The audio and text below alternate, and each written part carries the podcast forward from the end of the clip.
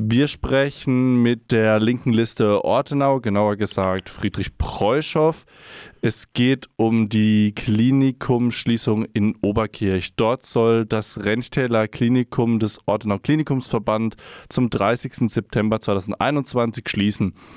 Der Standort soll aufgrund eines zu erwartenden Defizits zu einem sogenannten medizinischen Versorgungszentrum mit Arztpraxen, stationären Pflege, Hebammen und Notärzten umgebaut werden. Jetzt stellt die Frage im Raum, wo sieht die linke Liste eine Verschlechterung der Gesundheitsversorgung im Renchtal?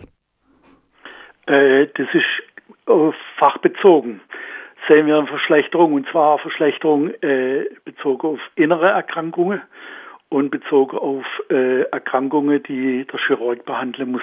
Innere Erkrankungen, wie zum Beispiel Einstellung vom Diabetes oder Herzinsuffizienz, also äh, äh, Leistungsschwäche am Herzen, diese Leute oder oder wenn du einen Unfall hast oder äh, schwerer Unfall hast, zum Beispiel Milzruptur äh, Leberriss, Frakturen. Diese Leute müssen jetzt entweder nach Aachen gebracht werden oder sie müssen nach Offenburg gebracht werden.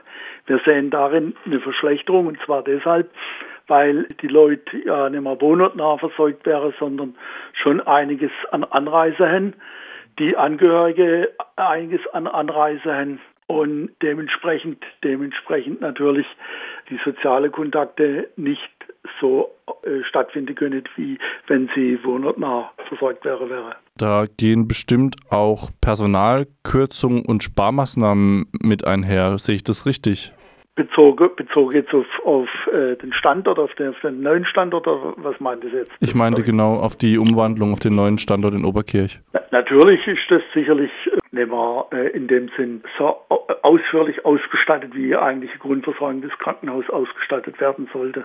Der Ärztepräsident Klaus Reinhardt fordert Verbesserungen für Notfälle und in der Pflege. Gibt es aus Ihrer Sicht auch Bereiche des Ortenau-Klinikums, bei denen die Maßnahmen der Agenda 2030 Reform sinnvoll sind? Sinnvoll in dem Sinn, dass man, dass man zum Beispiel bei größeren Operationen eine Konzentration stattfinden lässt oder in der Neurologie eine Konzentration stattfindet, zum Beispiel in, in Offenburg und, und in Lahr. Aber diese Versorgung in der Fläche, die verschlechtert sich dadurch. Das bedeutet, man konzentriert ja natürlich dann hier Patienten und die Verweildauer wird natürlich verkürzt. Das bedeutet auf der anderen Seite, man, wird, man fliegt viel schneller aus dem Krankenhaus raus, ja. Und dadurch ist eine Erholung in dem Sinn, wie wir sie uns vorstellen, eigentlich nicht mehr möglich. Ja, es läuft ja jetzt schon in, in, in Orthopädie oder wo sie, wo, wo man so eine zeitliche, äh, zeitlichen Rahmen setzt, läuft ja das jetzt heute schon so. Das heißt, die Leute wäre operiert, man plant die Operation durch und man weiß eigentlich schon, dass man am vierten Tag in Reha muss. Ja. Und die Reha ist natürlich nicht vor Ort, sondern die Reha ist ja irgendwo, was weiß ich nicht, im Schwarzwald oder, oder und am Bodensee oder, oder also es ist auf jeden Fall nicht, nicht wohnortnah. Und das verschlechtert nach unserer Auffassung die gesamte soziale Situation. Zur Politik. Der Oberbürgermeister Braun beschreibt die Entscheidung zur Schließung am Dienstag, den 4. Mai, als schmerzlich. Der Kreisrat Volkens, der selbst Mediziner ist von der SPD, kreidet die Funktionalität des Krankenhauses allgemein an in dieser Größe. Beide stimmen für die Schließung. Jana Schwab, die Kreisrätin der linken Liste, fordert hingegen Wertschätzung des Personals statt Zentralisierung. Inwiefern kann die geplante Reform diese Wertschätzung und Bündelung Ihrer Meinung nach nicht vereinen? Das ist natürlich eine, eine schwierige Frage. Wobei, wobei man Folgendes sehen muss. Die Ausstattung der Krankenstationen, die Ausstattung in der Funktion, also sprich OP, Ambulanz und so weiter, die ist ja heute schon sehr mangelhaft. Ja, das, das, das bedeutet natürlich, wenn man das, wenn das Krankenhaus dann, wenn das Krankenhaus nicht mehr vorhanden ist und es zu einer Konzentration kommt, Das bedeutet natürlich dann erheblich mehr Patienten. Diese Patienten wäre viel schneller dann durchgeschleust. Die, der Ablauf, der Betriebsablauf ist natürlich dann unter hohem Zeitdruck findet er dann statt, sodass also hier eigentlich keine menschliche Beziehung zwischen Arzt einerseits, Pflegepersonal andererseits und gegenüber dann dem Patienten eigentlich in der Form nicht mehr stattfinden kann.